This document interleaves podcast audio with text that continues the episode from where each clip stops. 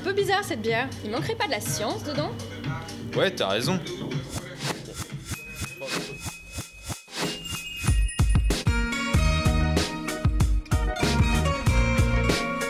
Radio Campus Paris présente Pint of Science. l'avant-première. Bonsoir à tous. La science paye sa tournée ce soir à l'occasion de l'avant-première de l'événement Pint of Science, la pinte de la science qui se déroulera dans toute la France au mois de mai. Nous nous sommes installés ici dans un pub, un magnifique pub écossais, le Highlander à Paris. C'est, disons, tout près du Pont Neuf, Quai Conti, vous voyez Et on est pas mal. Alors pourquoi venir parler de science dans un bar? Eh bien c'est justement le concept de Pint of Science, faire venir la science là où on l'attend le moins, pour faire se rencontrer public et chercheurs dans une ambiance cool, détendue. Voilà, c'est original et osé, et en plus ça a l'air de marcher. L'année dernière l'événement a rassemblé pas moins de 10 000 personnes dans 6 pays différents. Ce soir c'est la neurologie que nous mettons à l'honneur au pub Highlander, entre deux pintes, le coude sur le zinc. À votre santé tout le monde et voilà. Autour de moi, euh, mes invités, Elodie Chabrol tout d'abord, alors chercheuse en neurogénétique et responsable de Pint of Science France. Salut. Bonjour. Alors je vais te tutoyer, hein, ça ira plus vite et ce sera plus naturel. Euh, faire venir dans, euh, dans des bars des scientifiques, c'est possible ça? Ouais, c'est possible. C'est vrai? C'est difficile, mais c'est possible. C'est difficile. Quelle euh, difficulté t'as rencontré pour euh, faire venir des chercheurs dans un bar qui ont plus l'habitude d'être dans des laboratoires que euh, sur des comptoirs? Alors déjà, il faut bien les sélectionner. Il faut, faut trouver des gens qui savent bien parler en public, parce que c'est quand même ça l'idée. Euh, qui vont avoir un langage de tous les jours, plus qu'un langage vraiment trop scientifique. Et, euh, et après, il bah, faut qu'ils acceptent de faire ça, parce qu'il y en a certains qui se disent que, bon, sortis de leur labo, ils n'ont pas trop trop d'intérêt, etc. Alors quand est-ce que se déroulera le, le vrai événement euh, Pint of Science? C'est au mois de mai, il me semble. Oui, le vrai sera du 18 Ouais. au 20 mai, dans huit villes de France. D'accord, alors vous on vous détaillera euh, tout le programme euh, en fin d'émission. Je vous présente deux chercheurs qui ont mis euh, leur savoir scientifique au service de l'innovation. Sylvain Zorman, d'abord, de la société BioSerenity, société qui a conçu un t-shirt intelligent capable de diagnostiquer l'épilepsie, c'est bien ça? Oui. Et en plus, je crois que tu as rapporté ce, ce t-shirt. Oui, j'ai j'ai emmené un, Ouais, un on, exemple on- de- on- on de le décrira. On pourra euh, le décrire tout à l'heure. On le euh, décrira tout à l'heure, ça s'appelle le neuronaute et on essayera de comprendre euh, comment euh, tout ça fonctionne. Et enfin, on ne le présente plus à Radio Campus, Thibaut Dumas, animateur de la célèbre émission La puce à l'oreille. Aujourd'hui, nous l'avons invité en tant que neurobiologiste et aussi en tant que cofondateur d'une start-up Mindbrain Technology. Cette fois, ce n'est pas un t-shirt euh, que tu as conçu, mais un casque. Et pas pour guérir les, pour diagnostiquer l'épilepsie, mais pour soigner les gens, euh, les aider à améliorer leur gestion du stress. En fait, pour relaxer, parce qu'on vit dans un monde stressant, on peut rien faire contre ça, mais on peut se renforcer et être plus euh, performant dans sa Mais on capacité à gérer le stress. on n'est pas du tout concerné ici, vu que c'est- non, on est bah dans un non, bar bah et tout le monde toi, est très Hugo, zen. effectivement. hein. Voilà. Alors deux beaux exemples d'application des recherches en neurosciences. Ces objets connectés, comme on voit, euh, comme on en voit de plus en plus. Là, ils sont destinés à la médecine. On reviendra sur ce neuronaute et le Mellow Mind, ce casque et ce t-shirt intelligent. Enfin, euh, Sylvain et Florent qui m'accompagnent pendant l'émission. Salut, Salut, les Hugo. gars. Et il y a du monde qui arrive en plus dans le bar, ça se remplit petit à petit. Thibaut Dumas et Sylvain euh, Zorman euh, venir faire des venir euh, comme la question que je posais à Elodie tout à l'heure, faire venir des scientifiques dans un bar, qu'est-ce que ça vous inspire vous en tant qu'ancien chercheur, jeune chercheur et, oui j'ai envie de dire ex jeune chercheur? Je, peux- je Peut-être pense que les Sylvain chercheurs. Des, ex- des Ouais. expériences. euh, Sylvain, Non, les- je pense que les, les chercheurs sont comme tout le monde, ils vont dans des bars et il ne faut pas imaginer euh, les chercheurs ou la science euh, comme dans- enfermés dans une tour d'ivoire et euh, protégeant leur savoir et menant une vie monacale. euh, D'ailleurs, vous n'avez pas mis votre blouse ce soir, euh, pourquoi j'en- ai pas, j'en ai pas. Et Sylvain a une image euh, assez particulière des scientifiques. La blouse, euh, les lunettes et le tube à essai, quoi. C'est ça le, le truc. Et le nœud papillon, Bah oui, évidemment. s'il te plaît. Voilà. N'oublie pas le nœud papillon. Non, les- les- Élément essentiel de la tenue d'un chercheur. Ouais, ça c'est fini, ça c'était sur TF1 avec euh, je sais plus comment il s'appelle là, le Alors, Ah, je grand suis sûr qu'on peut en trouver. euh, C'est Oui. pas de notre génération. Non, en fait, les chercheurs sont des êtres humains, en fait. C'est vrai. C'est- ça, c'est ça la grande révélation du 21e siècle. Et c'est aussi un peu l'objectif de cette émission, c'est de montrer que les chercheurs peuvent aussi euh, se rendre dans des, dans des bars, euh, boire des bières et se détacher Mais- un petit peu de leur paillasse et de leur pipette. Mais ça, Hugo, toi qui aimes l'histoire des sciences, Oui. certaines découvertes ont été réalisées dans des bars. Dans des bars. Et oui. Alors vas-y, dis-nous-en un peu plus, ça m'a peut-être qu'Elodie en a peut-être des exemples. Comment se Des, des choses personnelles. Non, mais Sinon, j'en ai un pour, pour t'aider. Vas-y, Euh, vas-y, parce que moi j'avais une autre Ah histoire. bah mais super. Vas-y, vas-y. Une autre histoire personnelle, mais bon, c'est il y a tellement que- longtemps que. J'ai entendu dire que la découverte de l'ADN avait été annoncée dans un bar à Cambridge. En fait, la, la fille qui avait trouvé l'ADN était allée Ouais. voir le Watson et Crick étaient en train de se boire une bière pendant que Claude bossait dans le labo. Mhm. Et elle leur dit Eh, ça y est, j'ai trouvé un truc extraordinaire. Et c'est là que tout est tout est tout a commencé. Mais non. Mais surtout, surtout, la- la- ce qu'on C'est qu'on une dit pas assez, ouais, Mhm. c'est que les, les- la science avant, ça se faisait dans les bars, notamment on n'est pas loin du Procope à Mhm. Paris, qui était le Grand premier restaurant, un des premiers et ouais, qui était le premier euh, café. Mhm. C'était le premier endroit où ils ont importé le café et à l'époque il y avait Robes- Robespierre et compagnie qui venaient là, qui discutaient science, philosophie, etc. Donc il y a quand même une. Euh, Bon, Robespierre Non, ça- scientifique. euh, mais euh, ça, ça- non, pas que Robespierre, les autres. Mais c'est- c'est la grande époque tout de des suite, j'ai salons. pas les noms, mais les savants. Mais aussi à l'origine même d'un bar, l'alcool, les, les bières, il y, a- il y a tout un savoir-faire, une science euh, aussi. euh, qui est- Donc qui on a notre place dans les bars. Et alors, est-ce que vous pensez que c'est une question de génération? Parce que tout à l'heure, euh, dans ce même bar, le grand professeur euh, Yves Agite, que vous connaissez, neurobiologiste, co- fondateur de, cofondateur de l'ICM notamment, m'a accordé une petite interview. Je lui ai demandé ce qu'il pensait de Pint of Science, de ce concept. Lui, l'académicien, écoutons. C'est quoi High Science? C'est la pinte de la science, non? Oui. Bah, je trouve que c'est sympathique, hein, c'est pour ça que je viens. hein. Euh, parce que c'est faire euh, de la connaissance, c'est faire informel, interactif, c'est faire dans une ambiance plutôt sympathique, avec un peu de bière, quoi. Et euh, donc de la joie, a priori du plaisir. Et vous qui êtes d'une une autre génération, si je puis dire, euh, ce serait, ça aurait- Bon, ce serait pas parce important. qu'on a- C'est pas parce qu'on a 110 ans qu'on est, on est Non, mais plus ce serait, ce serait, ce serait euh, impensable, des choses comme ça. Il y, a, il y a 20 ans, par exemple, faire venir un grand chercheur Ah, comme vous dans un bar. Ah, Détrompez-vous, moi je faisais ça quand j'étais jeune, euh, quand j'étais interne en 1968. Je faisais venir les étudiants chez moi, ils faisaient eux-mêmes le, le polycopier et on s'enfilait quelques bouteilles de, de Beaujolais. Non, c'était très sympathique. Ils venaient chez moi, ils étaient 20, ils venaient chez moi. Ils étaient bourrés. Ils arrivaient à 6 h de l'après-midi, restaient jusqu'à minuit. Et parce que vous êtes sympathique, mais il y a sûrement des, certains de vos collègues qui accepteraient pas de faire ce genre de choses. Bah, parce qu'on est, on est, on a beaucoup de choses à faire. C'est une question de temps. Ça, ça, c'est plutôt ça. Oui, puis il y a des gens. Moi, j'aime bien euh, les, les étudiants. Puis je pense que c'est utile. C'est un devoir de le faire. Quand on est enseignant de, de médecine ou enseignant euh, de biologie, euh, c'est un devoir de faire ce genre de choses. Merci temps- beaucoup et euh, santé alors. Merci à la vôtre. Et voilà, j'ai euh, trinqué avec, euh, j'ai eu la chance de trinquer avec le professeur Agide. À mon avis, il n'y a pas beaucoup de gens qui ont cette chance-là. Euh, Elodie, c'est facile de faire venir des, des grands professeurs de la trempe de Yves Agide dans un bar. Est-ce que tu as galéré d'ailleurs pour le faire venir d'autres fois dans un, dans un bar? Eh ben, on a eu de la chance parce qu'il a été plutôt, euh, il a été plutôt facile, si je peux dire, euh, pour venir. Mais c'est vrai que certains professeurs, euh, ils répondent jamais aux emails. Et ça, ça dépend des gens. Ça dépend de. le- le- je pense que le professeur Agide aime vraiment communiquer à propos de la science et, et c'est voilà, Mm. pour lui, c'est c'est important. Donc, je- il est venu facilement. Certains autres vont juste considérer ça comme. Ouais. euh, Non, parce que c'est vrai que ça doit être euh, assez étrange de- d'envoyer un mail à ce genre de vieux dinosaures de la science en leur demandant de, de venir trinquer euh, dans un rad au fin fond de, de Paris. Alors, le Highlander n'est pas un rad. C'est vrai, c'est vrai que Et, je m'excuserai tout à l'heure auprès du patron Sébastien. Et pour le coup, c'est pas moi qui fais, c'est c'est mes, je, je le- je laisse ça à mes équipes.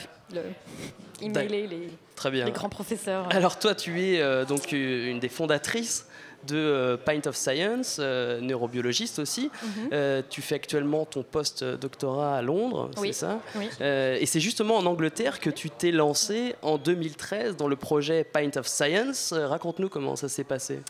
Eh ben, tout simplement, un jour, j'ai reçu, euh, j'ai reçu un mail disant qu'ils ils cherchaient quelqu'un pour euh, les aider à organiser Pint of Science, qui venait tout juste, ils venaient tout juste d'avoir l'idée. Euh, C'était quatre mois avant le festival, je crois. Et du coup, je les ai appelés, je suis rentrée dans l'aventure, et, euh, on était juste des scientifiques qui avaient juste envie de parler de science dans des pubs. Et, euh, et franchement, on a eu un succès phénoménal qu'on n'attendait pas. On s'était pas du tout attendu à ça. On n'avait pas du tout réfléchi à l'après. Et c'était un peu une grande claque, vraiment genre, ok, les gens vraiment aiment ça. Ok, qu'est-ce qu'on fait? Et du coup, après ça, ils m'ont dit, est-ce que tu veux exporter ça en France? Et j'ai accepté et j'ai commencé l'année dernière. Et dès la première année, euh, plusieurs pays ont- vous ont suivi Non, la première année, c'était juste en C'était Angleterre. juste Angleterre. Trois villes en Angleterre. Et euh, c'était vraiment, euh, c'était vraiment un, un essai, ouais. Ouais, je voulais Sylvain, le si- chroniqueur. Si, en Angleterre, la vulgarisation scientifique, c'était euh, plus développé qu'en France, euh, comment c'était comment c'était perçu? Euh, c'est pas forcément plus développé. Par contre, c'est clair que la culture du pub est plus facile. Donc les gens vont plus facilement au pub. Même généralement, les, les grands chefs, par exemple mon, mon boss, le, le chef du département, il va plus facilement aller boire au pub avec nous après le boulot. Donc c'est vrai que c'est une culture qu'on a beaucoup plus en Angleterre. Donc du coup, leur dire venez présenter vos recherches avec une bière, bah c'est pas beaucoup, c'est pas très différent de ce qu'ils font en général avec leurs étudiants au labo.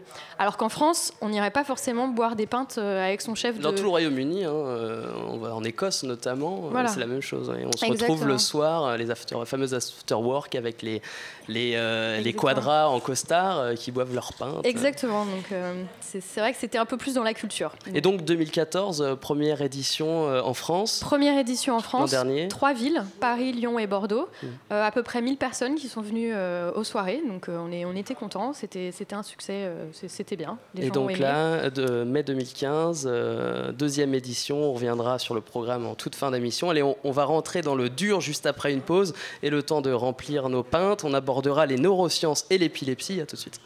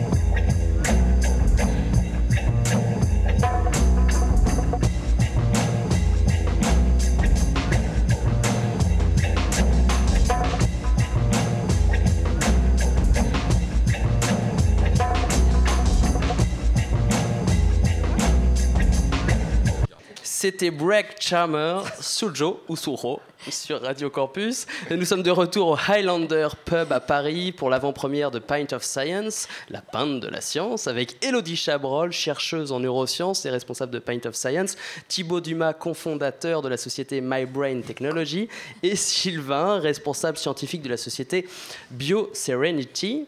Euh, Elodie et Sylvain, ils sont tous impressionnés par mon accent anglais qui ne fait que progresser. Et Elodie et Sylvain, vous travaillez donc tous les deux. Sylvain, euh, le scientifique, bah, le chroniqueur, c'est vrai que c'est compliqué, il y en a deux là. Euh, donc euh, Elodie et Sylvain, vous travaillez sur euh, l'épilepsie. Oui. Tous les deux. Euh, on va en parler un petit peu, c'est l'occasion. On détaillera vos travaux, mais d'abord, petit rappel général sur euh, l'épilepsie. Donc, c'est une maladie neurologique. On a tous euh, en tête euh, ces scènes de crise épileptique qui sont parfois impressionnantes. Euh, c'est ça, Elodie, le- les, les symptômes de l'épilepsie, c'est des, des crises comme ça, soudaines et euh, relativement brèves. Oui, mais pas que. Alors Pas la que. grosse crise, euh, ça c'est, on va dire, un symptôme, mais Ouais. euh, ça dépend de l'épilepsie. Parce qu'en fait, souvent on parle d'épilepsie au pluriel Mhm. plutôt que de l'épilepsie au singulier, parce que c'est plein de différents symptômes et plein de maladies différentes. Parce qu'en fait, l'épilepsie, c'est juste une synchronisation des neurones à un endroit du cerveau. Et si cette synchronisation prend tout le cerveau, effectivement, va dans tout le cerveau, ça devient la grosse crise qu'on connaît, Synchronisation, etc. c'est-à-dire que tous- les neurones fonctionnent En gros, ensemble. Voilà, même ça moment. va être tous les neurones. En gros, c'est comme s'ils se mettaient à tous dire la même chose en même temps, super fort. Et ça fait comme une manif, ça va faire beaucoup de bruit. Mm. Et, euh, et le problème, c'est que c'est pas prévu pour être comme ça. Mm. Et, ouais. Sylvain, Est-ce qu'on connaît bien maintenant les mécanismes de l'épilepsie?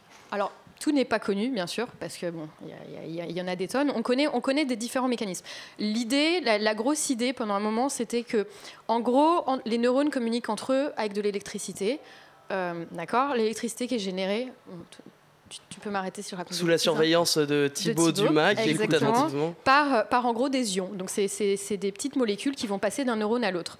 Et euh, l'épilepsie, c'était très, en gros l'idée, c'était que euh, ce qui se passait, c'est que euh, les canaux ioniques, donc les petites portes entre les neurones qui vont laisser passer ces, molécules, étaient affectées. Donc soit elles s'ouvraient trop, il y avait trop de- d'ions qui passaient, soit elles s'ouvraient pas assez, il y en avait, pas assez. Donc c'est ça l'idée, c'est en fait un problème de balance électrique dans le cerveau. Suivant si ça arrive focalement, c'est-à-dire à un endroit précis, ou vraiment grosse décharge dans tout le cerveau, ça va faire en fait des symptômes différents. Et moi, ce dont je parlais tout à Mhm. l'heure, euh, celle qui est très impressionnante, où il y a même une Mhm. perte de connaissance, c'est un symptôme euh, particulier. C'est ce qu'on appelle voilà, la- la- la- le une- symptôme généralisé. Ou Exactement, c'est une crise généralisée, c'est-à-dire Ouais. qu'il va prendre tout le cerveau et là ça va arriver dans tout le cerveau. Voilà. Mais il y a d'autres symptômes qui sont complètement différents, par exemple des absences, euh, quelques secondes de, de- de déconnexion. Euh, Bon, certains garçons font ça. hein, euh, On essaye de vous parler, personne répond. Bon, bah, il y a- il y a les- Non, vous n'êtes pas forcément épileptique si ça vous arrive. Par contre, euh, il y a certaines crises d'épilepsie peuvent euh, en fait euh, avoir ça comme symptôme. Mais il dit on n'est pas épileptique, mais euh, des fois, enfin on n'est pas, on, on le sait pas forcément parce que certaines personnes n'ont pas euh, de prédisposition particulière et peuvent tout d'un coup, soudainement, euh, faire une crise épileptique. Tout à fait. Alors le truc, c'est qu'il y a une différence entre être épileptique et avoir une crise. Euh, parfois, une, une crise, ça ne veut pas dire qu'on est épileptique. On a fait une crise. Mhm. L'épilepsie, c'est vraiment une récurrence de crise. Et, euh, et effectivement, il y a des symptômes, par exemple les absences, euh, c'est des symptômes que personne, on va pas s'en rendre compte nous-mêmes. Donc, il faut qu'il y ait quelqu'un qui nous dise euh, là, j'ai essayé de te parler, tu étais un peu absent et que ça, ça revienne assez, d'une façon assez récurrente. Et là, on va aller voir un neurologue qui va nous dire C'est pas le Qui va cas essayer de euh, pour moi diagnostiquer. euh, pour l'instant. non, mais ça, ça s'appelle euh, être un garçon. Ah, c'est- courant, c'est-à-dire qu'on vous parle et il y a une espèce de. de- Un autre voilà. garçon, Florent, voulait te poser une Mhm. question aussi. C'est que je lisais euh, qu'il y avait à peu près un peu moins d'un pour cent de la population qui était épileptique Tout de façon récurrente, c'est Ouais, ça ouais. Mais par contre, pas loin de 5-6% qui pouvaient avoir des crises d'épilepsie euh, passagères. Exactement. Sylvain, peut-être, tu peux nous, nous en parler de ça, non Non, Il faut Non, il laisse- faire en il- sorte que il tout le monde le parle. Non, mais euh, c'est vrai, 1%, la population- 50 millions de personnes, je crois, en France Voilà. sont Non, atteintes. c- 50 millions dans le monde. Dans le 500 monde. Ah, c'est dans le monde, oui, 50 c'est vrai, France, ça ça ferait à peu près la- toute la population. C'est vrai que c'est un, peu, c'est un peu délirant, mais on sait pas. Ouais, Après beaucoup de bière, peut-être. ouais, ouais, c'est ça, c'est les, les- les effets. Non, mais c'est un vrai problème de santé publique et euh, pour lequel il, existe des traitements qui permettent de, une fois qu'on a bien identifié euh, la crise d'épilepsie, pour la plupart des patients, on peut les prendre en charge euh, avec des médicaments et stabiliser leur, leur situation pour qu'ils puissent vivre une vie normale. Mais on, on va, on va y venir euh, au traitement. Euh, ce mythe-là de, des épileptiques qui, qui s'avalent la langue, là, c'est vrai ou c'est euh, ou c'est une légende? Je pense que ça fait partie des symptômes. Ils peuvent se mordre, ils peuvent euh, voilà, s'avaler la langue. C'est quand même super difficile. hein. Sylvain, le coup de la langue, non, t'as jamais vu ça? Ou Thibaut Non. qui- Non, je- euh, Non, ils peuvent C'est un s'étouffer faux- par contre. Non, mais ce qui est fascinant dans l'épilepsie, c'est justement que ce qu'on connaît dans l'imaginaire collectif de, de cette personne qui s'écroule par terre, qui a des convulsions, qui bave, qui Ouais. s'avale la langue, etc., Ça, c'est très juste peu, une quoi. facette d'un phénomène qui peut prendre plein de formes différentes. Et donc ça peut être des absences, ça peut être des souvenirs qui se- qui s'imposent, ça Du peut être des déjà-vu. sensations, des déjà-vus. Des, des auras. En fait, euh, on en a même, nous, euh, même des personnes qui n'ont pas de problème pathologique avéré, peuvent avoir des phénomènes épileptoïdes Ouais. au niveau cérébral. Donc c'est ça qui est intéressant. Sylvain. Et il y a même des personnages célèbres dont on pense qu'ils étaient épileptiques. Oula. On, on raconte que, que Jules César euh, lui-même était Ouais. épileptique et que lors d'une d'une bataille, euh, il fait une crise et donc il reste complètement inconscient euh, sous sa tente et euh, il gagne la bataille et ça accroît encore son, le mythe euh, Jules César. Est-ce que euh, est-ce que c'est donc c'est une maladie qui est connue depuis l'Antiquité, même Mhm. au-delà peut-être. Et euh, quelle, quelle perception on avait de cette maladie euh, avant euh, l'époque moderne? Alors, il y a eu pas mal de passages en fait. Euh, les Grecs voyaient ça à une période comme une maladie sacrée, donc c'était une façon euh, pour, pour les gens de, de- de parler avec les dieux en fait. Et puis après, ils ont décidé qu'en fait, non, euh, c'était plutôt euh, quand on avait fait des choses mal, on était puni, et l'épilepsie était une espèce de punition. Euh, Il y a eu une période, notamment au XVIe siècle, il me semble, où certains épileptiques passaient pour, pour des gens possédés. Et, euh, et notamment à Édimbourg, alors Édimbourg et son château qui ont été super connus pour euh, faire énormément de procès pour sorcellerie, euh, pour possession, etc. D'où notre présence ici ce soir dans un pub euh, écossais. Tout à fait. Fallait ils le rappeler quand même, Non, mais le- leur, leur procès était assez magique. Ce qu'ils faisaient, c'est qu'ils jetaient des gens du haut du château, qui était tout en haut d'un rocher, Mm. et en gros dans les douves en bas. Et si les gens survivaient, c'est qu'ils étaient innocents. Mais la plupart des gens mouraient parce que bon, c'était quand même très très haut. Ils arrivent dans l'eau. Et, euh, et bon voilà. Donc en fait, ça a tout le temps évolué et et il y a une grosse composante de, de- de- une grosse période où les gens étaient pris pour des Napoléon aussi, je crois, était euh, épileptique. Alexandre non, le tu vas me confirmer. euh, Ah, Je sais pas. ça, euh, Jeanne d'Arc, Jeanne d'Arc. Jeanne d'Arc aussi. Jeanne d'Arc, elle- voilà. non, non, sérieusement. Ouais, ouais. Il y a- On, parlait des traitements tout à l'heure, donc tu, tu- tu as évoqué les, les thérapies médicamenteuses. ouais. Euh, c'est quoi comme genre de médicaments qu'on prescrit? Euh, L'un ou l'autre, Elodie Euh, euh, ou même Thibaut. hein. Non, moi je suis euh, pas du tout dans les Alors, je, je suis pas, alors, je suis pas un docteur, docteur. hein, je suis un faux docteur. Je suis seulement un PhD. Mhm. Donc, euh, je, je, je suis pas euh, grosse, grosse spécialiste dans tous les, les- les- vraiment exactement tous les tous les traitements euh, épileptiques, mais généralement c'est des, des, euh, des médicaments qui vont réguler la balance en gros euh, d'électricité dans le cerveau. Donc euh, ça va soit agir sur certains canaux ioniques qui vont un petit peu augmenter leur activité ou baisser leur activité suivant ce qu'on pense en fait. Mais la clé c'est un bon diagnostic, c'est savoir exactement quel genre d'épilepsie. Euh, la plupart du temps, c'est Mm. efficace. Quand c'est pas efficace, malheureusement, on se retrouve avec des gens qui sont épileptiques, qui ont parfois une grosse, un, un gros problème, parce que bon, quand on a des crises d'épilepsie, pas que la grosse, par exemple une absence, on est en train de Mm. conduire, on a une absence, bah, on peut on peut pas conduire au final. Quand Donc on est ça, épileptique, par exemple, ça nous empêche de conduire, parfois ça nous empêche de travailler. Euh, c'est une grosse. euh, Mais on n'a pas parlé des causes. Alors les D'où causes. ça vient euh, le fait qu'on soit épileptique ou non, ou qu'on déclenche comme ça euh, subitement une crise? Alors, il y a plein, plein de causes différentes. Euh, Il y a une vraiment toute petite cause qui est liée à la génétique, hein, mais ça, c'est vraiment tout petit. Euh, Il y a une, cause, ça va être surtout la remodélisation du cerveau, c'est-à-dire euh, les neurones qui vont rediscuter entre eux et qui vont refabriquer de nouveaux réseaux. Donc, du coup, ce qui se passe, c'est que souvent, l'épilepsie va arriver soit chez le- chez l'enfant, quand le cerveau est en développement et que du coup parfois bah, les réseaux sont un peu sont pas tout à fait finis et du coup bah, les enfants vont avoir un peu plus d'épilepsie que les adultes. Après, à partir de, de 6 ans ou même l'adolescence, il y aura, ça va se calmer un petit peu. Et par contre, on va avoir plus d'épilepsie chez les gens âgés. Euh, parce que bah, les neurones vont un peu mourir, parfois euh, un AVC va causer une épilepsie. Euh, et après, à l'âge adulte ou un peu tout le temps, il va y avoir les causes qui sont totalement, on va dire, c'est accidentel. Par exemple, on a un accident, scolie-cerveau, bon, bah, on risque d'avoir une épilepsie, etc. Sylvain, on entend aussi euh, souvent, bon, c'est peut-être moi une, une image que j'ai, euh, parler des, euh, des adolescents qui joueraient trop aux jeux vidéo, qui regarderaient trop la télé et qui justement seraient plus prédisposés que les autres à déclencher des crises. Donc il y, a, il y a certains types, donc il faut parler d'é- d'épilepsie au pluriel. Oui, et ce donc il y a certains types d'épilepsie qui sont sensibles à, à la lumière. Donc effectivement, pour ces euh, épileptiques-là, il peut y avoir euh, des, des problèmes liés euh, à- au fait de regarder des écrans ou, qui- ou des lumières qui clignotent. Donc dans, dans certains cas, mais, mais je, je pense que pour la plupart des adolescents, c'est pas un problème Mm, mm. au niveau de l'épilepsie de, de jouer aux jeux vidéo. On peut être opéré aussi, non Euh, Tout à fait, tout ouais. à fait. On peut être opéré. Alors généralement, euh, comme le professeur Agile l'a dit euh, tout à l'heure, la, la- la neurochirurgie c'est quand même euh, très très lourd. Donc c'est pas euh, la première, euh, la première euh, solution pour laquelle on va. Ouais, L'opération, ça veut dire enlever un morceau de cerveau quand même. Ouais, et puis je suppose que ça doit dépendre aussi des zones qui sont impliquées dans le cerveau. Exactement. Suivant là où c'est, en Mm. fait, euh, on se retrouve. La plupart du temps, euh, la, la chirurgie qui est la plus commune, c'est enlever un- l'hippocampe, donc qui est euh, au-dessus de l'oreille, c'est au niveau de la tempe à peu près. Euh, ça, c'est ce qui se passe le plus souvent quand, quand c'est une épilepsie focale, donc ça veut dire qu'il commence en tout cas à cet endroit-là. Euh, c'est un endroit que les, les chirurgiens sont habitués à enlever. On sait qu'il n'y a pas de séquelles parce que généralement les neurones euh, ont été tellement grillés par tellement d'activités qu'ils sont morts. Et du coup, la chirurgie marche très très bien et les patients généralement euh, ressortent de là sans séquelles et sans épilepsie. Mais ça, c'est vraiment la dernière ligne de traitement. C'est si on n'a pas trouvé d'autres solutions pour si stabiliser la possible. personne, euh, et si c'est possible, alors on, on passe par Mais ça. alors, c'est des quand même, fois, euh, ni la solution médicamenteuse, ni la solution chirurgicale sont possibles. Et c'est là que Elodie intervient hmm. avec son, sa, sa- baguette euh, magique. voilà, Avec ma baguette magique, tout à fait. Euh, non, et sur sur la thérapie génique. Et c'est Tout sur, à fait, euh, tout à fait, exactement. La Sur thérapie quoi tu travailles à Londres en ce moment Exactement, la thérapie génique, c'est vraiment l'idée, c'est pour les cas où on peut plus rien faire, parce que si c'est possible de prendre un médicament, très bien. Euh, si la chirurgie est possible, très bien.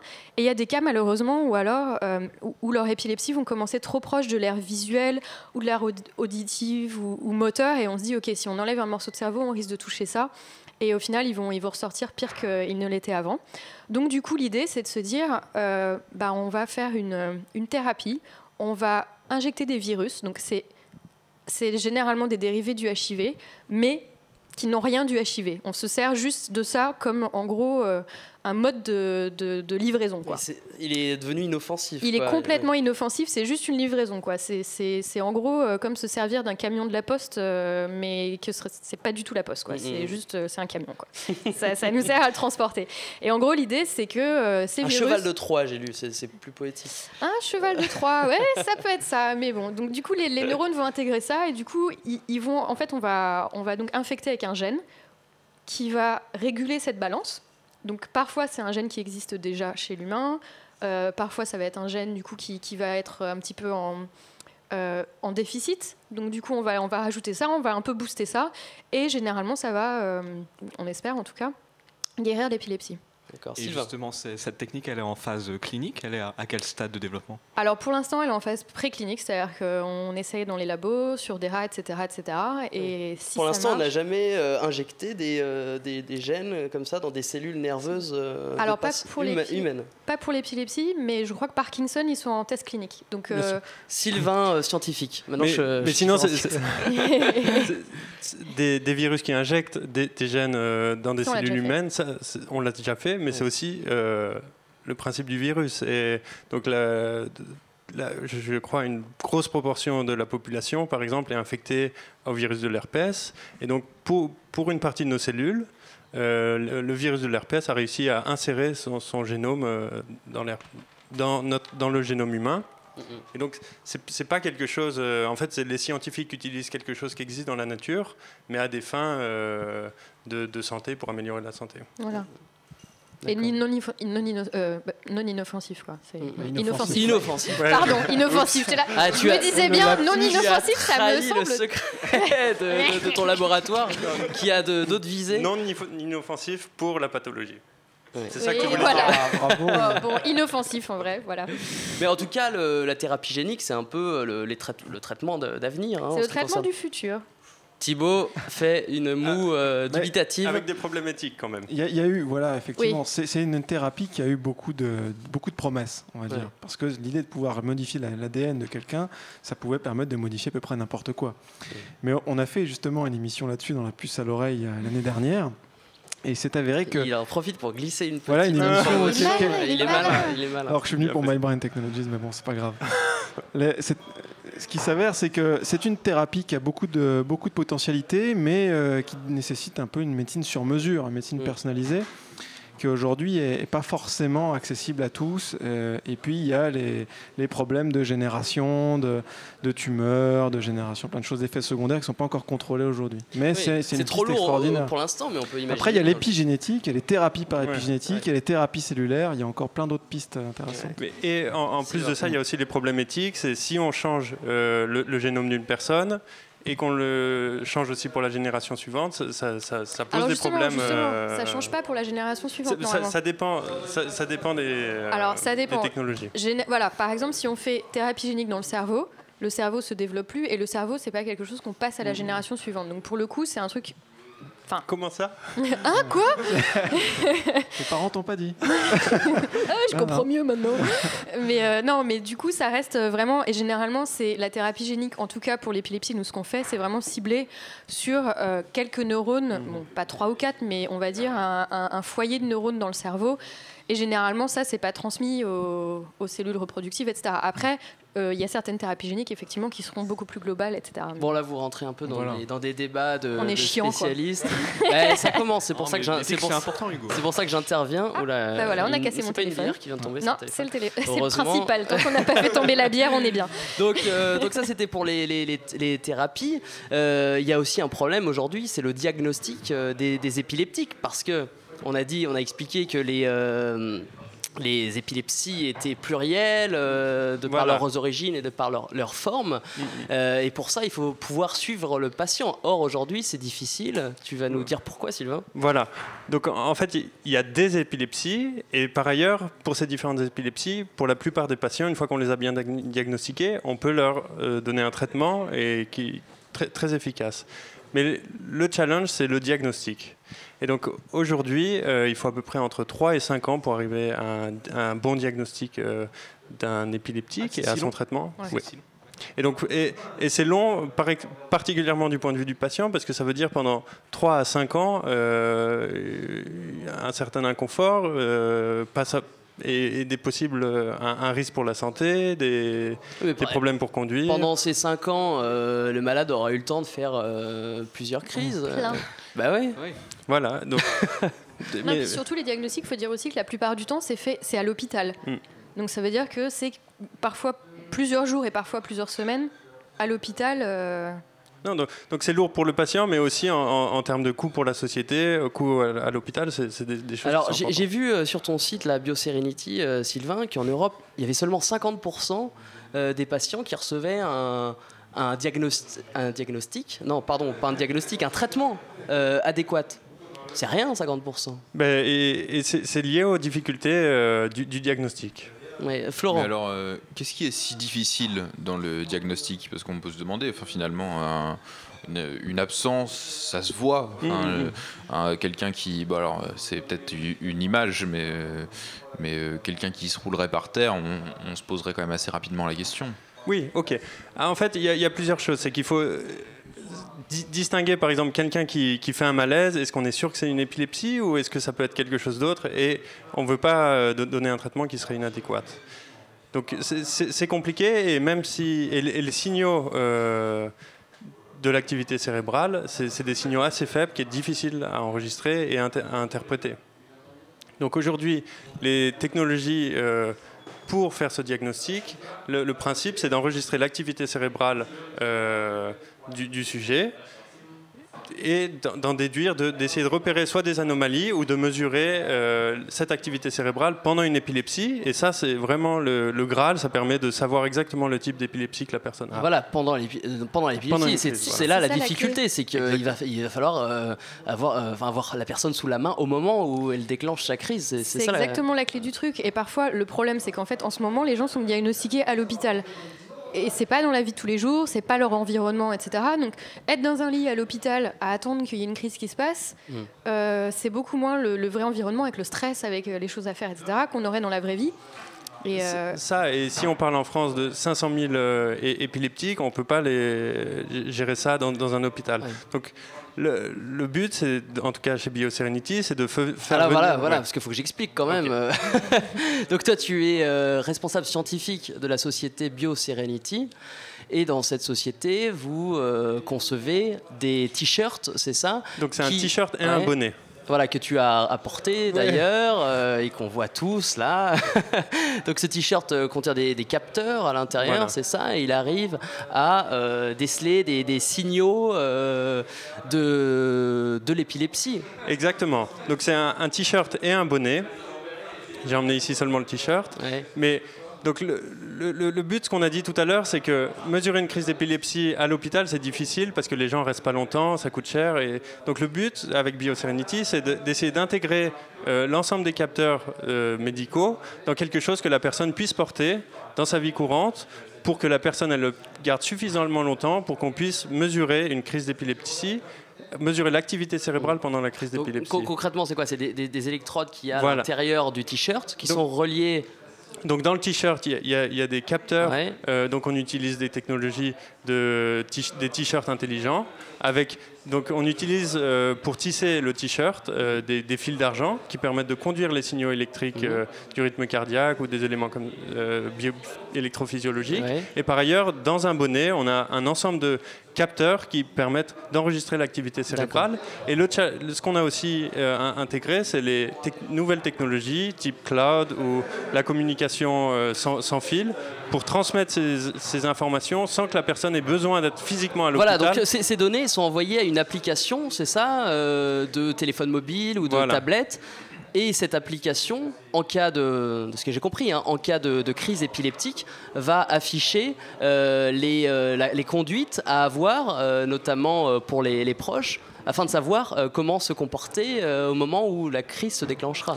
Donc ça, c'est c'est sur le long terme. Si on se projette sur, sur- le long terme, c'est- c'est c'est que- quelque chose qu'on pourrait faire su- sur le long terme, avec plus de développement, d'être capable de détecter la crise et d'avertir euh, Mm. Le- l'en- l'entourage des risques. Et même si on se projette encore plus loin, on pourrait même imaginer qu'on puisse détecter des anomalies qui vont annoncer les crises d'épilepsie Mm. et même demander aux, aux patients de faire une activité, euh, par exemple du neurofeedback ou des choses comme ça, qui va contrôler son, son cerveau par lui-même et euh, diminuer la probabilité d'arrivée de la crise. Mais ça, c'est sur le long terme. Ok. Donc c'est un, un produit qui peut servir aussi bien aux médecins qu'au, qu'au- qu'à l'entourage euh, du malade. euh, qui a... Dans, dans un premier temps, c'est pour, pour le médecin euh, dans le cadre du diagnostic de l'épilepsie. Mm. Ensuite, si on se projette à plus long terme, euh, oui, il y y a, il y a d'autres applications, et notamment la prédiction ou l'in- l'information. Sylvain, tu as une petite question Oui, juste une petite question technique parce que donc là, votre t-shirt donc contient les électrodes Et un bonnet. c'est Oui, parce que, et euh, un bonnet. contiennent On les- parle que du t-shirt, mais il y a aussi un bonnet. ouais. Bien sûr, contiennent les électrodes qui permettent de transmettre les signaux. euh, Voilà, les enregistrer. Voilà. Mais les capteurs eux-mêmes, c'est-à-dire ceux qui mesurent le rythme cardiaque ou les signaux cérébraux, ils sont aussi localisés dans les vêtements ou ils sont- Exactement. En fait, on a fait un, un- un travail important pour intégrer euh, l'ensemble de ces capteurs justement dans des vêtements pour que à la fois ce soit plus ergonomique, mais aussi pour les avoir euh, à des positions et avec des, des qualités de signaux qui, qui soient suffisants pour euh, le diagnostic médical. D'accord. Donc la technologie aujourd- aujourd'hui permet de mesurer des signaux euh, cérébraux, euh, Oui. donc avec des matériaux souples pour faire un bonnet. Et exactement. Et vous appelez ça, j'ai vu la, la Rolls du vêtement. j'ai, trouvé, ça assez euh, cocasse. C'est la Euh, Rolls du vêtement intelligent. Ouais, et euh, donc pour euh, se faire une idée euh, du produit, je conseille à tout le monde d'aller voir sur votre site. euh, Mm, mm, c'est euh, BioSerenity. euh. Exactement. Et en ce moment, il y a aussi un concours EDF Pulse. Oui, vous avez reçu un prix, j'ai vu. On a re- reçu un certain nombre de prix, mais ça c'est le prochain prix qu'on veut recevoir. Et pour, pour ça, il faut, Mm. c'est le vote des, des participants sur EDF. Thibaut Dumas et euh, Sylvain Zorba, vous vous connaissez, euh, vous faites partie tous les deux de l'ICM et vous étiez dans le même euh, incubateur, il me semble. euh. Ouais, on Ouais. on s'était pas croisés directement, mais pas effectivement, euh, la société MyBrain, donc que je représente ce soir, éco-incubé, euh, donc avec un incubateur public, et puis euh, l'incubateur lycéen. Donc, donc toi, pour ton veut dire- casque euh, Melo- MeloMind, c'est un peu le même principe finalement. C'est un objet connecté Alors, qui on- permet de recueillir des données de l'organisme afin de les, euh, de les euh, transmettre à une application et, ouais. et ensuite aux malades. et- Tout à fait. Alors nous, effectivement, on- notre dispositif, c'est un casque qui se met sur la tête, qui a été travaillé pour pouvoir être mis simplement et facilement pour mesurer l'activité cérébrale. Mhm. Et ça, c'est relié à un smartphone. Ouais. Mais l'idée est totalement différente. C'est Voilà, pas pour le diagnostic. On, on va y revenir juste après une petite Ouais. pause. Toi, la, la- la finalité est un peu différente. C'est Mm. plus euh, thérapeutique, si on peut dire. Exactement. Voilà. L'idée, c'est que l'utilisation elle-même permette aux gens d'a- d'aller mieux. On y revient. On parle du MeloMind après une pause de musique.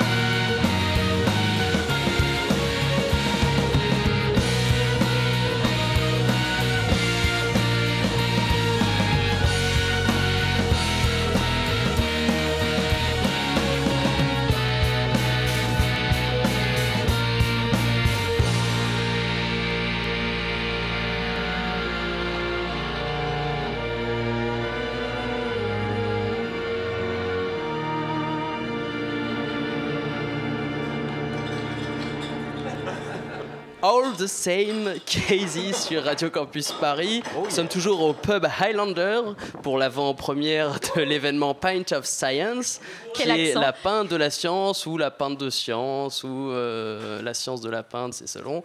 Euh, avec Elodie Chabrol, chercheuse et responsable de l'événement, Sylvain Zorman et Thibaut Dumas qui travaillaient chacun euh, respectivement sur un t-shirt intelligent et un casque intelligent. Thibaut, tu nous en parlais euh, juste avant la pause, donc c'est un casque qui vise à réduire le stress, c'est ça? L'objectif, c'est de se débarrasser du stress. Le stress, voilà. Qui Je pense que ça un- parle à tout le monde.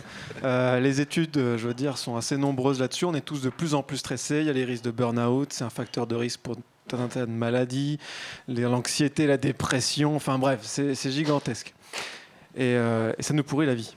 Et le problème, c'est qu'on ne peut pas changer l'environnement. Parce que l'environnement, il est stressant. Mais ça, c'est comme ça. Par contre, ce qu'on peut faire, c'est améliorer ses propres capacités à mieux ré- répondre au stress, à mieux gérer son stress.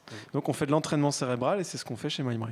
De l'entraînement cérébral. Exactement. On Alors, muscle son cerveau. Exactement, c'est exactement ça. Le, au même titre qu'un sportif va euh, muscler, le, va en tout cas améliorer par exemple son, son coup droit de tennis ou un musicien va améliorer euh, son arpège au piano, ben, on peut faire la même chose avec ces mécanismes cérébraux, mais comme on ne peut pas les voir, on ne peut pas les entendre, on ne peut pas le faire comme ça. Et donc c'est ce qu'a ce évoqué Sylvain tout à l'heure, c'est le neurofeedback. C'est ce qui permet justement de pouvoir prendre conscience des mécanismes inconscients de son cerveau pour pouvoir les améliorer. Et c'est assez fascinant co- comme, euh, Sylvain, procédure parce qu'en fait, si, le si on, scientifique, pardon. si- si on y réfléchit, euh, le neurofeedback, c'est le cerveau qui consciemment génère une activité qui se reprogramme lui-même. Mm, mm. Et je- moi, je trouve qu'il y a Alors, ça, quelque ça- chose ça de veut dire magique qu'on peut, là-dedans. on peut euh, auto-con- s'auto-contrôler euh, Exactement. bah, L'idée, c'est de- cérébralement, L'idée, ça c'est de fait reprendre le. Feedback, ça veut dire quoi en fait? Mm. Bah, c'est neuro, c'est le cerveau. hein. Feedback, ça veut dire que tu as un retour sensoriel. C'est-à-dire que tu entends ou que tu vois des variations de ton.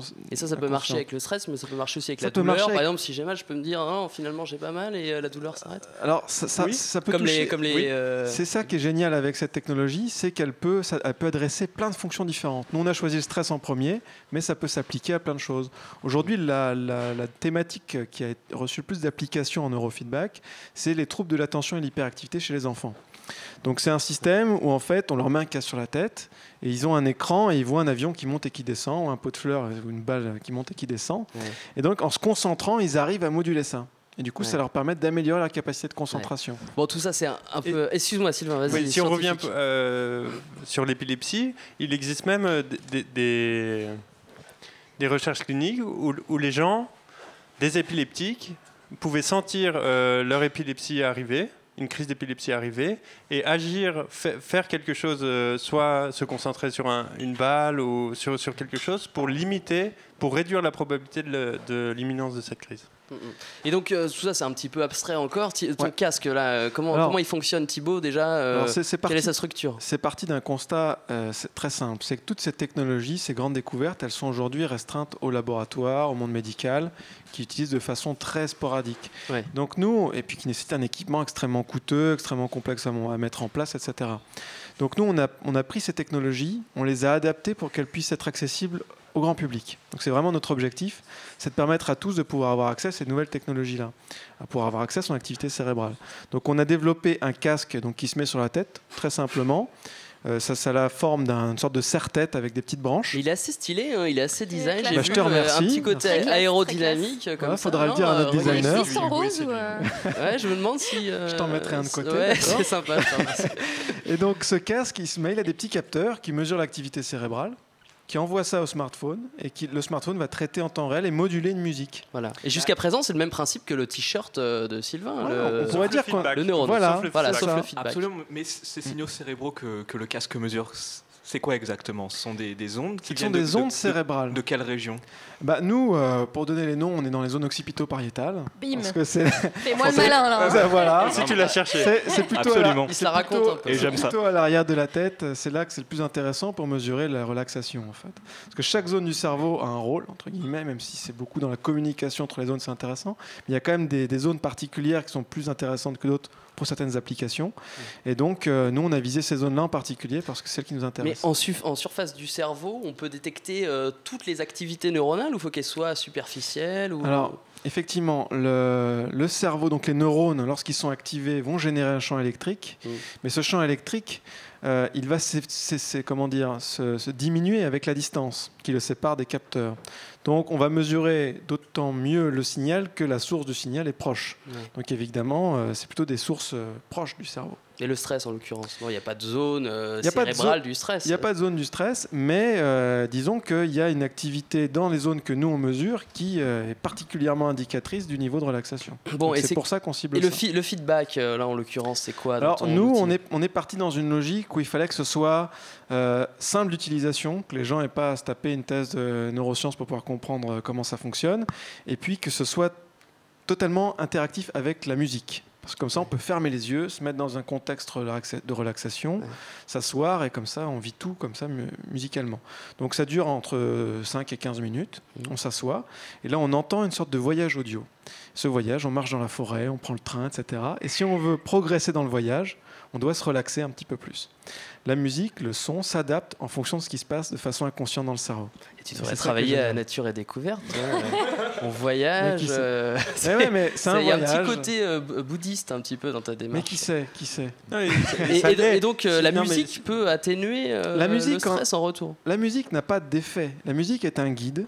En fait, toute l'interaction musicale est un guide pour aider les gens à trouver leur propre mécanisme, leur propre stratégie interne, pour reprendre le contrôle sur leur activité cérébrale et pouvoir se relaxer et renforcer leur capacité à gérer le stress. Ouais. Donc c'est vraiment, euh, c'est une sorte de coach interactif audio. Mm, mm. Voilà, c'est Bon, parlons. Ah. Excuse-moi, Sylvain. Ah, dernière question scientifique. Comment Après, est-ce qu'on on voit qu'on a réduit son stress? Eh ben alors, à la fin de la séance, vous avez euh, une sorte de petit rapport qui vous dit comment euh, s'est passée votre évolution du niveau stress durant la séance. Et en plus, vous avez l'historique de toutes les séances passées pour pouvoir voir comment vous avez amélioré votre, euh, votre progression d'ici depuis un mois ou depuis deux semaines, atteint les objectifs que vous êtes fixés ou pas.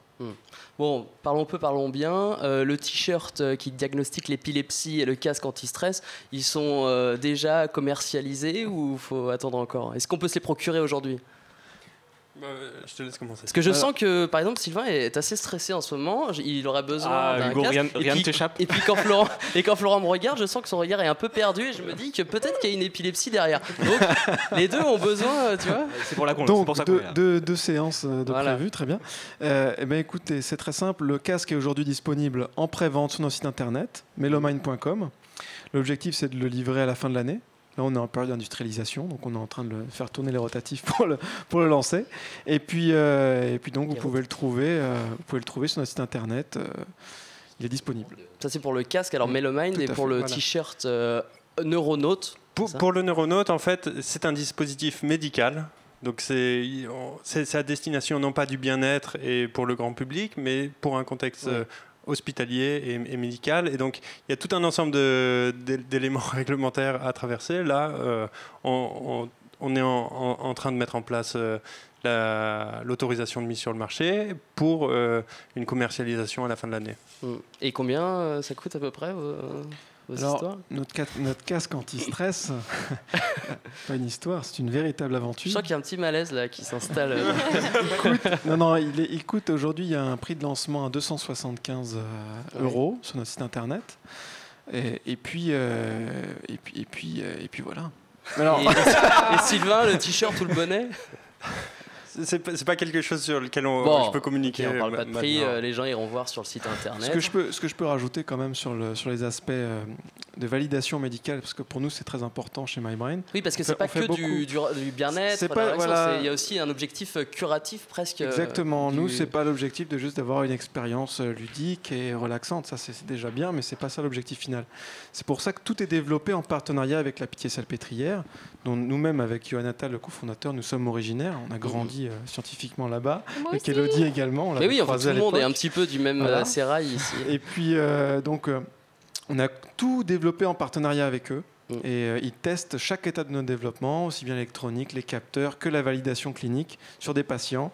Et euh, on, on mesure ça, on le teste sur euh, les sujets sains, sur des patients surtout. Très bien. Bon, bah écoutez, merci. Et puis euh, à suivre, on verra. Mais qui sait, peut-être qu'on en verra un peu partout se balader, euh, dans les rues, dans les salons, euh, plus tard. Alors Sylvain Guilbeault, non pas le scientifique, mais le chroniqueur, va revenir là très rapidement avant la fin de la mission sur la- l'actualité des neurosciences de la semaine. C'est parti, à toi. Oui, deux petites brèves, puisqu'on parle de cerveau et de neurosciences ce soir. Le domaine possède aussi ses projets de big science, donc ces projets qui, voilà, qui comportent beaucoup d'argent et beaucoup de moyens.